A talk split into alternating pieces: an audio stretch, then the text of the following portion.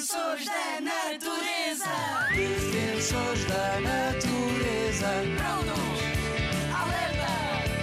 Defensores da natureza. Estamos cá para proteger. Os defensores da natureza.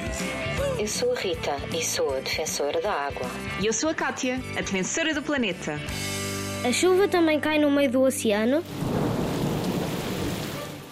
Sim, a chuva é água, e se pensares bem, a água viaja por todo o planeta em vários estados diferentes, desde o líquido ao gasoso e até mesmo em forma de gelo. A esta viagem chamamos o ciclo da água. A água é a base da vida. Sabias que mais de metade do nosso corpo é composto por ela? Todos os seres vivos dependem da água para sobreviver.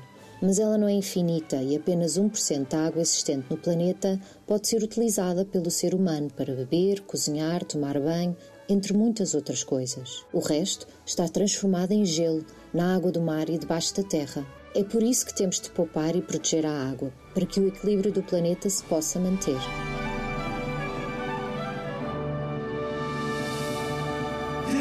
Desafio! Desafio da natureza. Defensor da natureza, agora já sabes a importância que a água tem para nós e para o planeta. Por isso, tens um trabalho importantíssimo em mãos. Esta semana lança um desafio à tua família. Quem conseguir manter o banho abaixo dos 5 minutos, recebe um abraço teu. Conto contigo, conto contigo, conto contigo.